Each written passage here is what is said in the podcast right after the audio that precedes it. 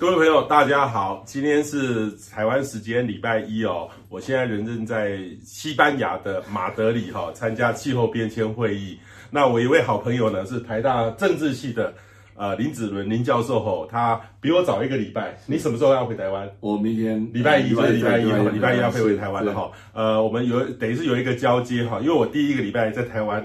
远远的看，然后你呢，静静的看，还在这个地方。对，所以呢，我们呃来做一个这个礼拜的哈，发生什么事情哦？呃，林老师好，啊是，哎，彭博士好，各位观众大家好。好，我们一般以为政治系就是搞政治的，但是政治系怎么会有你像你学呃气候变迁、学能源的？哦，对，其实很有趣。现在在其实，在全球的主要的政治系或学校里面，其实。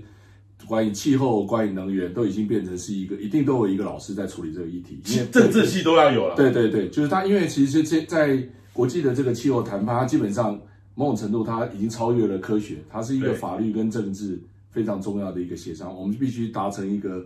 这个政治的一个协议哦，所以它就很很明显，它就是一个 political process，okay, 一个政治过程。哇，所以所以所以我们要气候变迁谈判，绝对不能像我来学大气科学。呃，一定都，它是一个整合型的整合型的，对，所以几乎每个学校在这相关政治都会有一些气候能源，这个是非常现在的显学。OK，现在的显学哦，不是学有大气系，去政治系，台大政治系也可以哈。我们现在访问到的是台大政治系的林子伦林教授哈，那。我好奇的是说哈，其实我们来这边西班牙真的好突然哈。是我今天看我定位的记录哈，三个礼拜前才定位到西班牙。是是是。事实上，哇，我本来我智利我在八个月前我就订好机票了，对。然后就突然就移过来了。你的现场观察，因为说真的，我们也是看到说，当然智利发生动乱。对对。其实，在去年这个时候，我们去波兰的时候。也是本来在巴西换到智利了，对对对。那这次呢，从智利到西班牙，对啊，西班牙就突然就接手了。你你在现场有什么样的观察？对我我觉得其实这个这个可以说好事多磨，或是一波多折啊。其实这这个原来这边像像彭博刚刚提到，其实他原来是在巴西嘛，哦，那刚好因为总统选举就就换了一个换了对巴西的川普总统，对对对，就巴西总统很像川普的，是是是，但。那智利其实在，在在这个议题上，我觉得他就挺身而出来，来来接手。没想到筹备了这么久，那就在最后碰到这个这个这个涨价，就造成这个的大的动乱。那其实我其实，在听到那个消息那天晚上，我知道台湾这些很多大家各单位大家都在忙起来，全球都在动起来。可是哎，很快的巴西，呃，那那当时这个案例，再换到智利，那现在换到这个这次西班牙，竟然在两三天之内就马上。就决定，就决定了，决定了。本来我们一直在担心说可能会回到波昂，呃，过去按在按照公约的说明是说，如果有有任何问题就回到波昂。所以我们想说，大概是过年以后。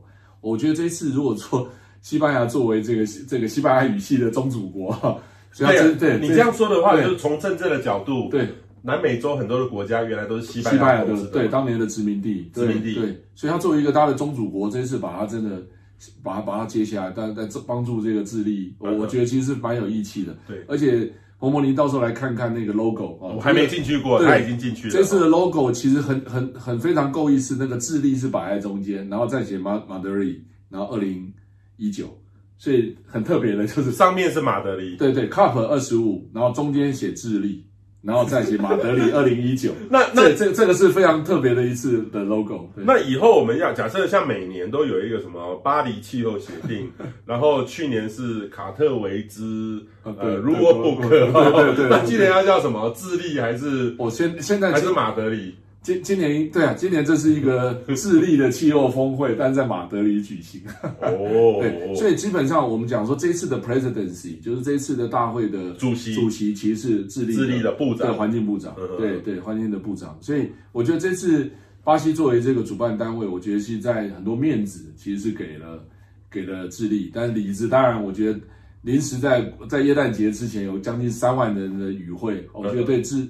对，这巴西其呃，在西班牙这里其实是一个蛮好的一个经济的一个提升的，对对，这个都都涨价，都这是一个场会场会议的经济学。OK，好，其实我那个会场哦，在两年前，两年多前我们开呃全球的开放资料会议的时候，我有去，那个会场还蛮大的，我站上那个 stage 对所有亚洲人讲话，还全世界人讲话还蛮有面子，还蛮蛮等于是蛮大的一个会场，就有点像我们像。世贸啊，比我们世贸大好几倍。对对对，那个那个比那南亚展览馆还大，还大还大好几倍，好几个这个场。是。那目前这个上个礼拜开起来的感觉气氛是如何？就是说，是不是会不会一团乱？还是说这个整个因为才一个月就可以办出这个会？对，我我相信我至少参与的碰到的人都觉得大家都很讶异，在西班牙可以在一个月内从一个没有，当然它场地是现成的，嗯嗯、但是它能举办这个把看板 这些所有东西都 ready 重新设计好，其实真的那个整个背后其实有非常强的这个这个基础啊。其实呃整个会场的设计跟呢，我觉得比起历届基本上不遑多让，而且这次的。很多国家馆啊，其实都还是设计的非常非常有特色啊，包含长期过去很好的印印印尼啊，还有印度哦哦，那其实这次很多国家馆像像传统的这个。欧欧盟的这些国家的这些馆，我觉得都还是这次都有很多很多相关的活动。特别我特别注意到就是美国啊，美国美国这次官方的没有一个特别的馆，但是他们有一个 WWF，然后再加上 We Are Still In，就是美国的 气候行动的很多地方组织。我们我们 We Are Still In 就是我们还在，我们还在，就是他们的地方政府，然后很多企业，还有很多他们都想着，还有 NGO 觉得，哎，虽然说川普。宣布要退出了，可是我们的这些民间的，我们都 We are still in，我们是是还是在里面。好，那这次大家都知道，全台湾人也都知道，美国要退出巴黎气候协定了。然后他们虽然有 We are still in，但是那个那个好像都是属于地方政府 还有民间企业的哈。然后我有看到他们一个众议长有来，对对，裴瑞兹，裴洛西，裴洛西，他他是众议院女性的众议院议议长来。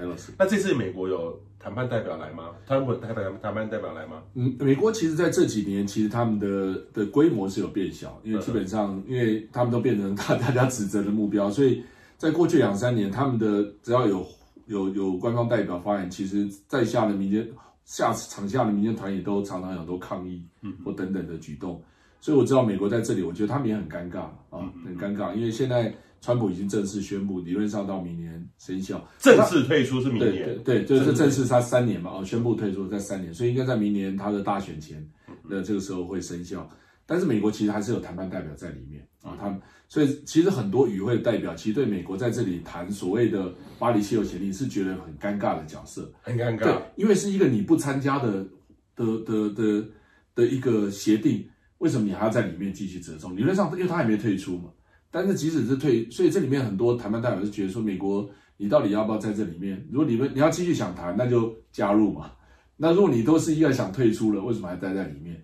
所以有很多与会的代表是这样在质疑美国的一个角色，哦，他们对于那当然，美国是没有退出公约哦，气候变化高峰公约是 UNFCCC，它是在美里面，它只退出了这个类似执法的这样一个巴黎气候协定，所以其实在这里面是美国，我觉得台湾代表是有蛮尴尬的。对，可是这个 UNFCCC 是 UN 下面的一个公约。对，那美国一定要他们有退出这个公约，所以还是会员国。对，那未来巴黎气候协定可能是公这个大会里面的一个会，没错，一个边会，一个边会。他就那个会，他以后就不参加了。这个在之前美国在京都议定京都议定书就是这样，因为他们对他们小布希退出京都议定书，所以美以前我们开始平行会议的时候，美国代表在这个京都议定书的会议里面他是没有出席的。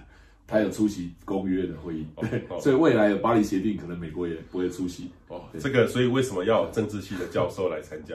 林老师，你是真的是学政治？哦，对，我从研究所以后就是属处理公共政策、公共政策、能源气候政策、能源气候政策。对，所以这个说真的，这其实这个能源气候政策跟你们一般的那种呃学这种国际的政治有什么不一样？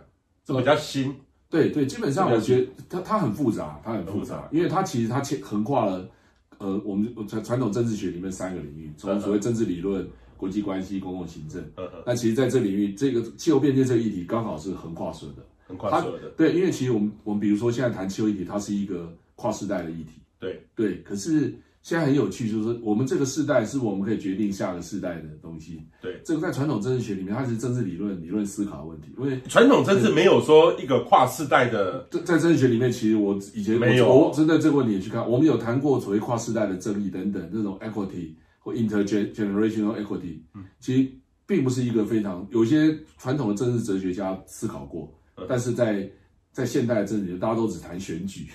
政党都是四年八年这种短期的政治，所以对这种长期政治的思考，其实从传统政治理论或许可以找到，但现现在已经失传很久。但气候变迁议题刚好让我们重新来思考。现在大家会觉得说年轻朋友很重要，因为他是代表未来，所以说未来世代的东西我们怎样让他进来？这个东西我觉得也是我们想谈的的真真正领域，其实是未来是非常关键的。OK 的一个制度设计。所以这次其实这个又涉到那个 Greta 桑格本，瑞典的小女孩，对。她。哇，我真的佩服他，对对对，坐船，坐船，从那个，我觉得很佩服他，从他是从英国哦坐船到这个呃参到纽约参加汽油会，参加那个纽约对联合国办的气候高峰会，对，然后呢再跑到加拿大去，他美国走了一下，然后他他有去第一华盛顿 DC，据说他本来要要下去了，对不对？中中途停下来，对对对，后来到加拿大，啊，后来改的地方之后。他在 Twitter 上面，我有看到他，我因为我在我是他的粉丝，然后说他这个要征求说要要去，后来呢，他再慢慢再又回到这个东岸，他从西岸回到东岸，然后呢，就真的又在坐船。对，他很像是前第二台第第三天，你有看到他吗？对，他昨天昨天应该是昨天到，OK，这两天到，这两天到。那他有公公开的大会演讲还没有？我觉得下下下礼拜应该会安排他的演讲，OK，一定会是一个重要的，一定是一个重要。他他也鼓励了一个。鼓励了一个这个这个世代的年轻人，没错，重新去醒思，而且带动在欧洲特别多。没错，我觉得还是有，我还是必须承认他他他他的这这个特定的，不管用现象或什么样的方式来描描述，但我觉得真的他这个 Friday for Future 或等等带动这个抗议的事件、罢课的事情，掀起了全球青年世代对这个一个过去没有的。事实上，联合国呃气候公约从十年前，刚好二零零九年，刚好十年，很巧。刚好在公约这里，其实有针对不不同的利害关系人，有设定特定的团体，比如说商业，它有 business 的，就 bingo，呃，然后农业、地方政府啊、呃，研究的，他们都有。他们在二零零九年成立，叫做 Young 嗯，就是年轻年轻的，其实十十年前才刚成立，嗯嗯，但是也没有引起这么大的广泛的这个这个回响。这一次应该是说在历年来。最，最大的一次，最大而且媒体效果等等，最好最最对最重要的一次。但是这个也钦佩他这位有雅斯伯格症的女和女孩啊，她的坚持，她的坚持是是是。所以其实全世界都被感染了。我也跟你分享，我哈那刚好上礼拜在芬兰，哦，然后芬兰，然后那个呃，当我去开会了哈，那最后一天呢，在飞机场哈，因为我坐的是芬兰航空飞机，他没想到他的他的那个呃。贵宾室里面哈有三温暖烤箱，哦，三温暖烤箱哈，然后上飞机之前烤一烤哈，那个芬兰浴嘛哈，然后我就跟两个芬兰大学教授在那边烤，三个男生在那边烤烤汤，然后我就问他们，他们说，哎，你们那个 Greta，你们有没有在抗议？他说好多好多，我整个他们大学生是大学生、小学生、中学生，对，芬兰都是跟着那个，因为 Greta 在瑞典就在旁边，对对对，他们就全部受到很大的影响。对，那我就说。我说，他们说，我说，那你们台湾呢？你们关心吗？我说，我们东方文化哈是比较重视成绩，对，哦，而且我们东方文化会觉得说，觉得说，你哈。没有念好书就没有办法做大事。你要先把你的工作做完之后，你除非你成绩很好，你才能去抗议，哦，才能去罢课，哦，然后老师也很反感，你讲他罢课就觉得你是问题学生。所以这个其实在我我我有跟他们解释，在东方跟西方的文化的差别。他说他们他其实那个大学教授跟我讲，这个就是一个普世的价值。对对对。那要有小朋友在抗议，有可能才会改变。是。所以我我会觉得从这个芬兰大学教授跟我的看的的的思考里面，我也。想到说，我因为我其实，在台湾，在今年的几次抗议的时候，我也跟我女儿谈过。她说：“爸，你不要害我，因为我会被同类视为异类。”所以到最后，我们我们真的中小学抗议的没有那么的，没错，没那么多。这对我们在学校老师其实是有点尴尬。对这件事情，我是完全支持，从百分之百支持。可问题，你很难说叫一个老师去鼓动学生学生罢课。对，虽然这理由很正当啊，但是我觉得其实是可以做很多事。我们可以把课程改变。或是带学生换一个，就不要在教室里面。对对对，我觉得其实很多方式让大家真的要走出去关心，因为这件事情真的是是影响跨世代而且跨领域的，大家都真的必须来关心。对，而且影响层面真的非常的广。OK，好，呃，我们现场呢访问到的是台大政治系的林子伦林教授哈，他其实是长期关心这个气候变迁相关的议题。那他第一个礼拜哈在。呃这个呃西班牙马德里哈、哦、参加这个气候会议，然后有第一手的观察，所以今天我特别请他来跟我们台湾的朋友好好的做分享，大家来了解气候变迁，不要觉得这个气候变迁离我们很远，因为其实我们在台湾也会遭遇到很多的气候变迁议题，我们现在不解决。就会让下一世代的人会来在历史上面记录，是我们减碳没有做得很好。那我先来问你啊，现在这个礼拜的情况，我们待会再来谈台湾的情况啊。第一个是这礼拜有结果嘛？因为每次我每次我回去台湾都问我说，彭 博士，你干嘛每一次都要制造那么多的碳？哦哦、你飞一趟到西班牙多少？我我其实我也想跟那个 Greta 一样坐船啊，可是我没这个时间，所以我只好又坐飞机了，所以我排的碳也很高。这个礼拜有，因为我知道，呃，上一次在呃波兰的时候，就要有一个叫巴黎协定的 rule book，对，对，很多人觉得说，哎，巴黎协议签的不是气候变迁问题解决吗？是，没有，我们这票对，对，这票人员又搞了一个 rule book 规则手册，是，这现在规则手册做完了没有？呃，我先回答，对，鹏鹏，你刚刚提的很好，搭飞机这件事情其实全球也非常有趣的，其实很多航空公司都爱做这个 offset，对不对？对对，我觉得现在我知道台湾的。的的华航、长荣都开始有这个 offset，我觉得我们应该可以大家鼓励。我们其实这些，我们真的很多大家都都希望努力。你有吗？你有吗？你有？我努力，我我我还在研究看看怎么投到哪一家公司来处理来做这件事情。航空公司也可以。对对，我知道，跟他华航已经有了。我觉得这应该可以变成未来大家的一个基本动作。哦，对对，有时候这个航空飞行有时候没办法，就有点加一点钱，加一点钱，不可避免。但是有人有帮你把这一段的这个碳把它抵消掉。哦，觉得这这个是应该。应该要来，我就有赎罪，然后对对对对，我又吃素食啦，我都不吃肉了，哦，一定我抵减。没错，那我觉得刚刚您提到蛮重要，其实，在上次呃去年的卡多维兹的我们的巴黎气呃，因为巴黎气候协定，大家基本上是预估希望在呃二零二零年能上路哦，就是说因为 Kyoto Protocol 它后续已经呃到截止，所以巴黎气候协定要上路，所以里面目前大概只差里面的。我们讲说 Article Six，也就是它里面的第六章，里面大概是六点二、六点四，还有六点八，大概这几个关于未来所谓的市场走向的区的这种的这种手段，或是非市场的手段哦，当然是这里这里面是最大的。去年大概除了第六章之外的 Rulebook 大概都已经完成了。那现在就是为了这个市场，呃，所谓市场手段里面，这里面可能呃有很多可能。之前旧的 credit 是不是要转过来？还有这边是不是有 double counting？那这里面其实引引发了非常多的冲突。我现在其实我跟一些一些谈判代表一些接触，都大家还在觉得这个都非常复杂。今年是不是真的能完成解决？我觉得下礼拜非常关键。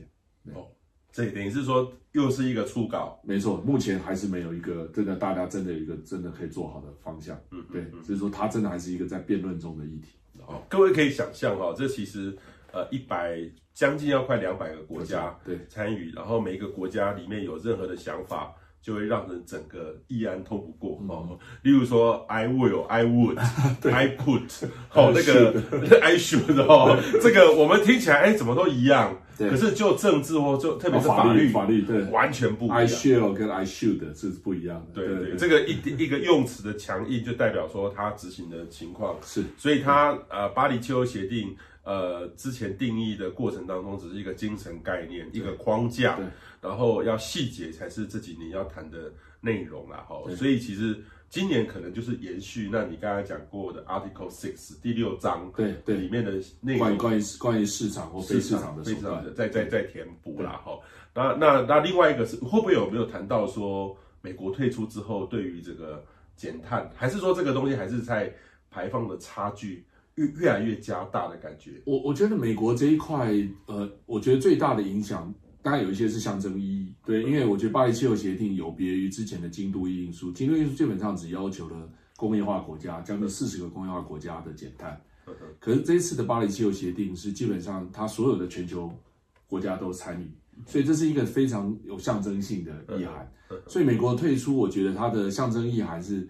一个全球第二大的排碳国退出了啊，象征意涵胜过实质，实质应该是呃呃气候资金的减少，因为美国原来在呃这个气候资金在很多呃联合国在气候的议题的资金上，他们是很大的贡献的国家，就是 UNFCCC 也要钱嘛，对，要钱，然后在很多像绿色气候基金 Green Climate Fund 等等，都是美国都有成，他都不出钱了，他就不出钱了。他因为他的历史责任贡献量还蛮大，他就不出了。之前这个最早宣布是当年 Hillary，他当时是国务卿，在二零零九的丹麦的这个哥本哈根，他宣布是希望工业化国家每年提供发展中国家一年一千亿，一千亿，一千亿美金，一年一千亿美金哦，对，一年一千亿。这个他当时喊出来，很多国家都跳跳跳起来，但是这件事一直没。没有实现，我记得后来整个加起来到现在才一百多亿吧。对对，他们后来才才弄到几百亿而已，几百亿，对，就是累积，本来说一年要一千亿哦，对，现在只有几百亿而已，对，这个落差很大。不过至少二零一五年还把它写进巴黎协定，算是说，哎，把一个正式化。可是我即使正式化，可是资金一直不到位，大家很多都没有进来。那。美国，我觉得退出它的象征意义之外，我觉得实质是在这个资金部分的减少，因为美国基本上还是一个一个最有能力呃来处理这个资金的一个一个国家。嗯嗯嗯，哦，所以这个其实是呃，我们也在看这外界大家人看到的时候是美国啊，这个退出协议会怎么样？可是实质上还是内涵对资金的部分，资金的部分。但是我觉得美国其实是从奥巴马时代，他们已经开始减碳。他们其实是往下的。其实我看到他们美国很多的州，对，都做得很好，欸，哎，没错。然后另外一个是再生能源，呵呵，他们是全球第二大的再生能源的装置跟、嗯、跟投入的国家。中国中国大陆是第一，嗯，所以你可以看出，美国虽然看出来是退出，可是他们在技术跟刚刚您提到的地方政府、民间，其实还有科技的研发，其实一点都没有少。嗯，它这个是根本就是全球竞争力。所以在美国，我觉得这是他们政治化的议题在在操作，但是。美国对于能源的转型，对低碳化，呃，然后这这这个部分，我觉得其其实没有少。并不会因为说各位传统上觉得是川普是 鼓励这个化石，特别是共和党化石化石燃料产业的哈，这个传统的，所以他们就转弯，其实是没有的。对，我觉得那个趋势是势不可挡的。一个可能是政治上的原因哦，一个是可能是实质上的。所以各位哦，如果要看气候变迁，一定要看门道哦。例如说，我们看到 Greta Greta 这样弄，这代表是一个世代正义哦，一个内涵，我们要仔细仔细来看。那当然了，还有很多，例如说。我这次在呃上礼拜，我印象很深刻，就是那个 UNEP 提出的排放差距。哦、对对，我我其实这份报告我每年都在看，但是他这次提的数据就是说，我们现在不赶快做的话，现在大概要呃每一个国每全世界大概每年要减百分之七点六 percent。哦，七点六很大的，我们台湾要减一 percent 可能都很难哦，很难很难。对，我们的第第一个阶段减减掉一一一 percent 是有做到哦，我们我们我到二零年前我们是。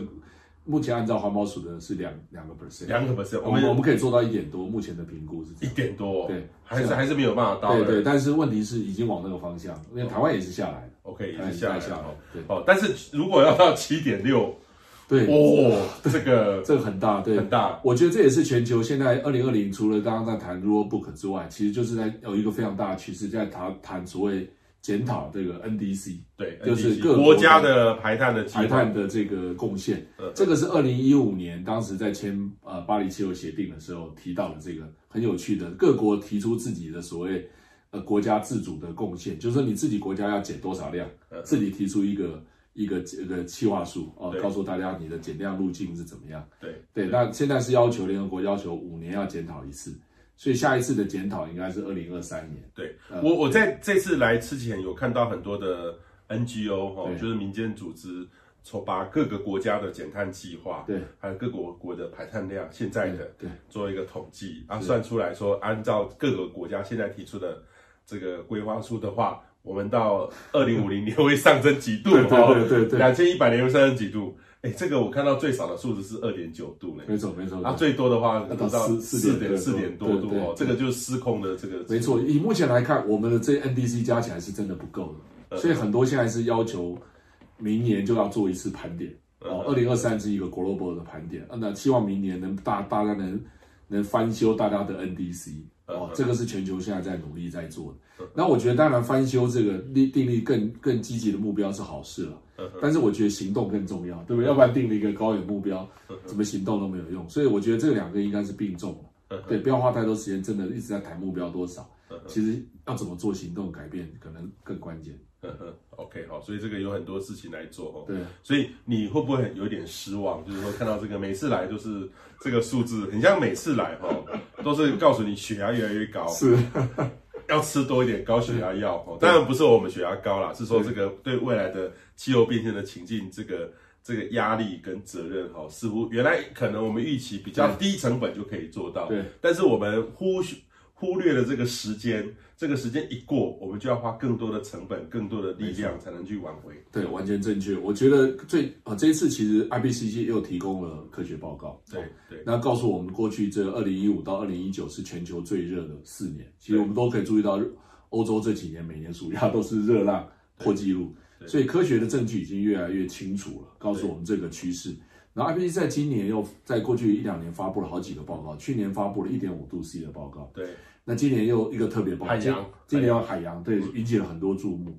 那这次还有一个土地利用哦，所以我觉得他在下一个阶段还会在他们二零二年二二年正式提出第六次评估的时候，中间据说还有那个城市，嗯，哦，就您刚刚提到地方政府城市也是变成现在推动的像重要很非常重要的单元，所以很多现在我们都在倡议从地方的能源转型，嗯，地方的这种气候的战略啊，所以美国他们中央不加入。我们的地方，We are still in，对，所以地方政府也会变成，所以 IPCC 接下来也会特别强调这个城市的角色，嗯，这也是下一个观察的重点。OK，好，所以虽然大个趋势是越来越严峻，对，但是我们还是必须很认真、适切的去面对这个国际的挑战，而且要随时去注意它，因为如果偏离到了这个常轨，就会落后太多。我们就会丧失掉我们该有的机会。对，其实李老师，其实我刚好上一次、上上一次从出国回来，哎，经过这个苗栗外海，对，我我我不知道，我有我我有回来脸书有看到，对对，哎，那时候还蛮感动的，对对，因为我以前都是在欧洲坐飞机看到人家一大片，是啊，这次第一次看，哎。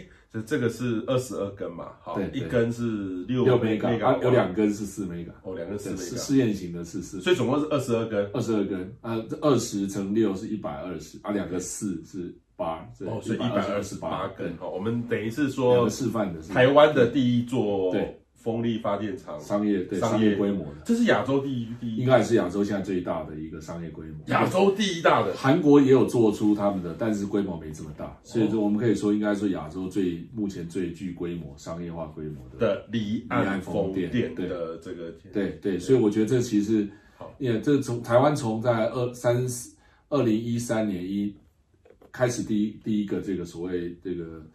呃呃，示范的相相关的计划，其实经过示范、潜力，然后现在区块，这个当然其实我觉得筚路蓝缕，我筚路蓝筚路蓝缕，就中间其实有非常多，但是能能真的走出来，其实有非常非常多 非常多。我想，不管从业者、开发业者或政府，其实这边其实有非常多，还有当地的渔民啊，我想这个都是一个非常重要的利害关系者才能实现。那当然再加上有很好的这个，我们引进了欧德欧洲德国这所谓。Feed-in-tariff 啊，这种等购制度才这件事可以发生。对对，我觉得这其实当时看到真的启动还蛮感动的。你你知道吗？我跟你分享，我我在中信金融管理学院，我当他们特约教授。啊、我有有一有一年我，我我就觉得大家对于这个不懂，我开了一门这个绿色金融的课。很厉害，厉害。我找了太阳能还有风力发电的人，跟他们教教他们说，教大家怎么去算这个营运。哦，好好。就是说，以前我们觉得说。很像，例如说，好，我我举个例子，就是说，呃，我们要买一部车，对对不对？有两种方法，对，哦，我假设我准备个准备个一百万买一部车，对，那我就要先掏个一百万，是，那车子呢还要付很多的燃料税，是，好，燃料税还有保险。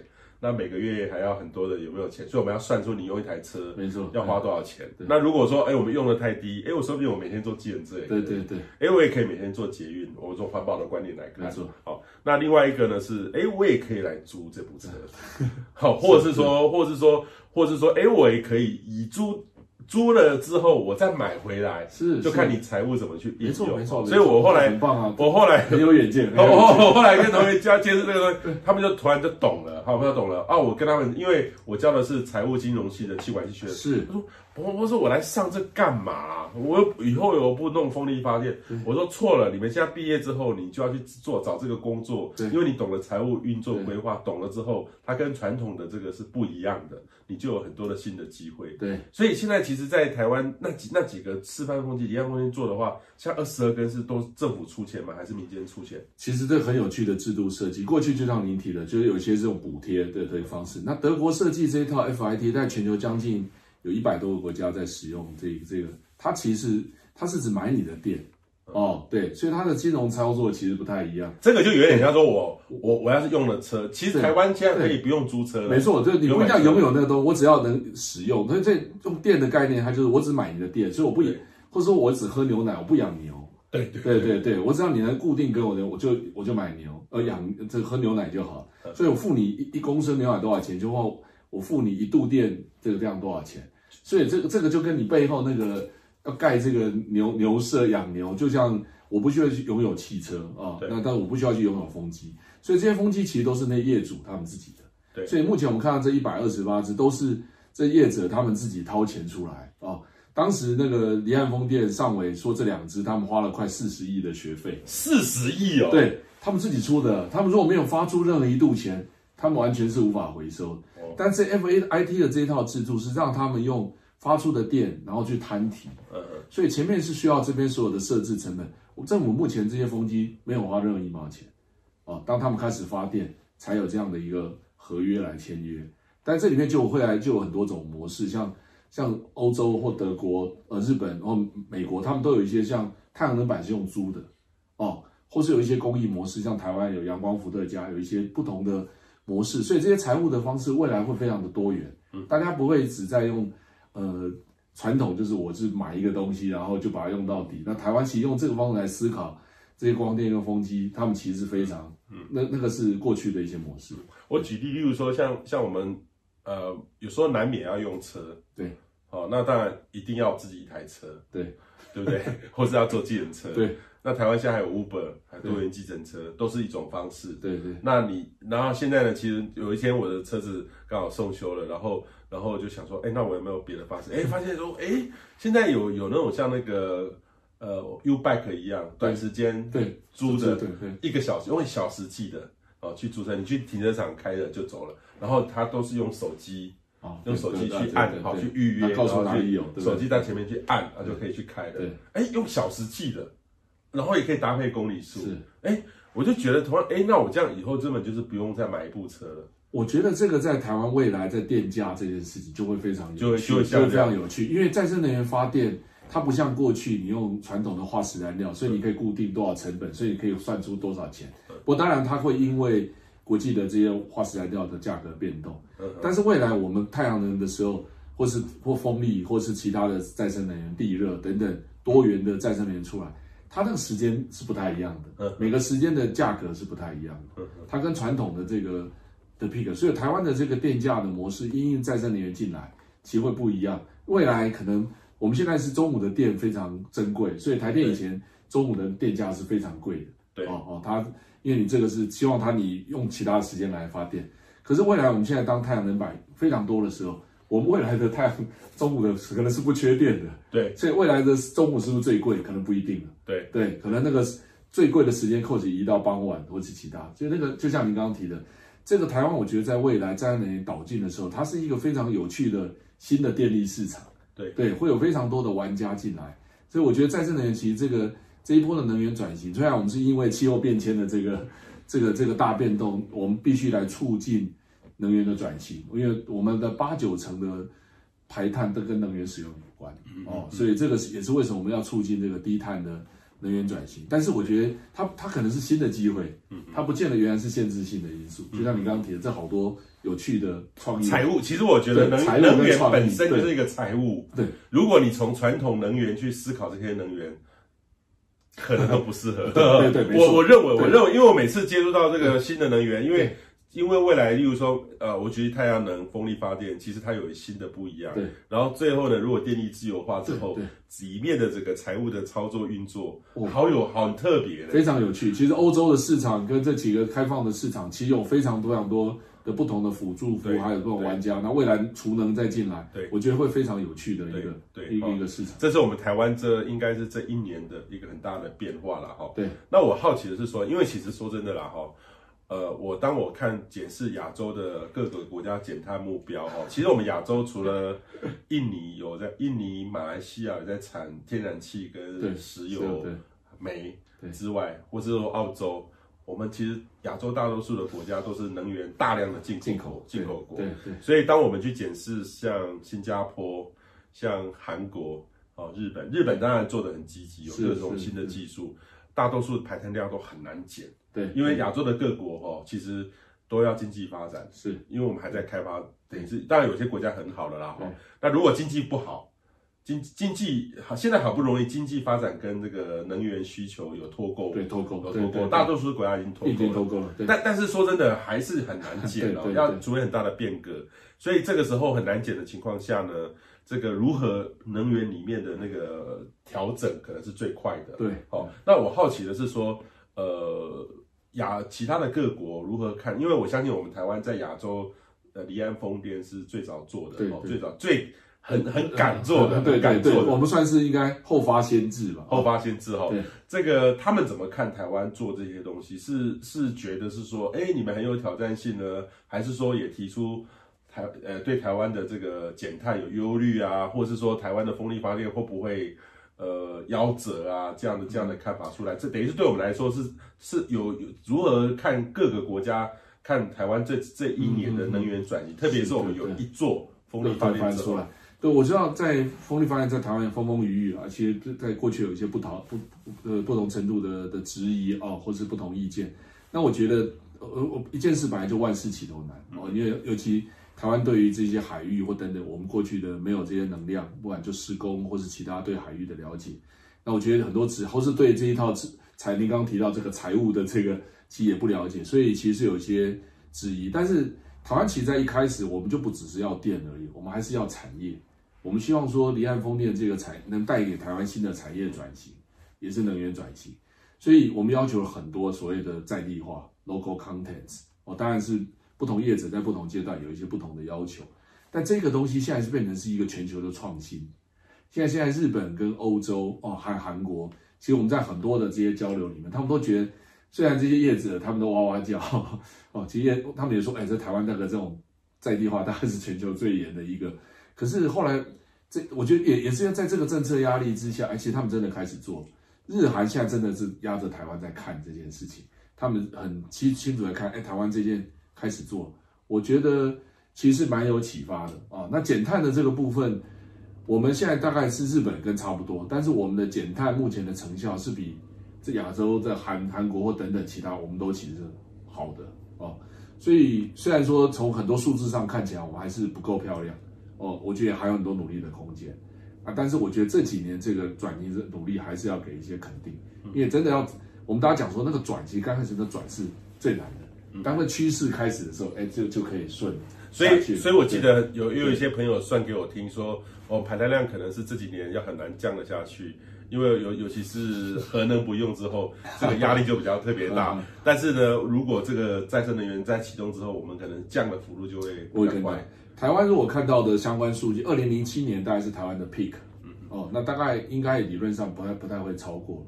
那当然从二零一六年开始，这个有上再有上来一下，但是以目前看到，因为再生能源那个速度一直进来，我们大概一年一个一个 gigawatt 的光电，再加上这个离岸风场，如果到二零二五年有五五 giga，然后小英政府最近又宣布到二零三六年会将近再加十 gigawatt，我觉得那个趋势在目前的预估是下来的。那我们就用天然气来转煤嘛，哦，所以煤也从预估的四十六要降到二十七 percent，所以其实台湾也有我们自己的减煤路径下来。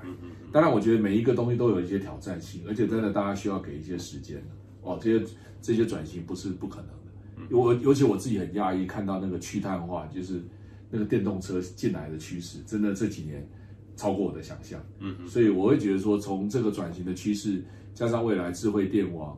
哦，然后这个储能的进来，我觉得其实有非常多新的商机跟等等会带动这个这个转型，会比我想象的还快。嗯嗯，好，所以各位朋友，其实能源的问题哈，不是在传统来看，传统只有核能或者传统电力的问题，还有什么新兴的，那也这也代表很多新的工作机会哈。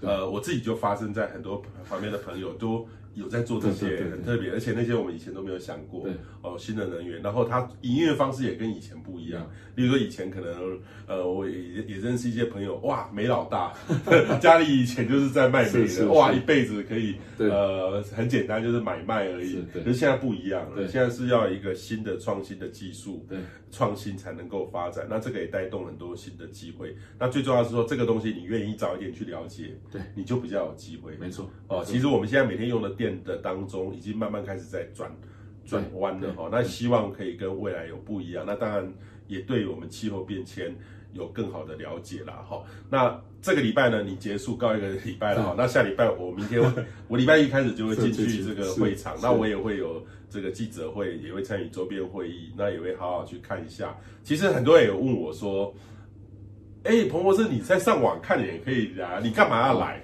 你硬的了解。我觉得，呃，当然现在很多，呃，无纸化，或者现在很多都变成啊，网络化，也可以，其实也可以看。你当然可以看，可是我觉得在这里有很多就是建立关系跟网络。其实很多当然纸本东西可以现场哦，就是线上 download。可是来的这个临场感跟看到这边人的互动，我觉得这也就是回来就是线上跟线下的差别了。线下还是有不一样的互动，在在这国际会议。我觉得国际会议后来能谈到一个，我觉得如果从这个角度来看，这些各国台湾代表开一个线上群国际会议就好了，不是吗？可问题是你看着电脑上开会，大概只能开两个小时就差不多了。可是我们现在可以坐着跟彭博聊天，我们可以聊一个晚上。所以我觉得他们线上那种线下的这种交流跟达成那个很多这种 informal 的谈判跟 informal 的 negotiation 其实非常重要。这也是我觉得可以。为什么我们还是很难用全球这种线上来做国际谈判？我觉得有它的限制。那见面面对面，其实见面三分情。嗯嗯，我觉得这些谈判代表培养多年的革命情感啊，所以我觉得虽然这次我觉得目前那那个不知道怎么来谈出来啊，这个新的 Article Six，还有很多新的方案不同再出来，但我觉得我还是最终是审慎的乐观。我觉得我们很难，既然全球两两百个国家有这么多不同利益，可以愿意坐下来一起谈，是基本上是一个。不容易的事情。Okay, 好，对我最后再问一个，因为我有在脸书看到别人拍了一张立委啦，哈，余宛如，看到几个立委去嘛，哈，拍了一张照片，哈，台湾 can help，要要要要，呃，说真的，我有一些朋友也都觉得是，当然我的很多很多朋友是。非常环保的分子哦，就觉得我们减碳还不够积极，还不够努力。他真的真的觉得说，我们真的可以帮助别人嘛？应应该是我们要接受别人的帮忙吧？哈。但是其实我们刚才讲到那个我们风力发电再生能源的改变，其实这个经验，台湾在台湾这样的这个那么那么这个争议。等于是那么多挑战之下能够过关，我们的这个经验的确是可能可能可以跟大家分享。没错，我真的觉得大家不要忽略台湾自己建立的软实力，的软实力。或许我们在比钱或比土地或比资源是比不上，可真的台湾 can help。就是我们其实在，在不要台，如果大家有印象，台湾在过去帮助我们很多邦交国，我们在农业、科技、医疗、公共卫生，在很多的环境技术上，甚至台湾现在的回收哦等等。我觉得那个都真的拿到国际上，那都是世界级的哦。所以，呃，我觉得我们现在其实台湾真的可以变成在气候议题的 solution provider。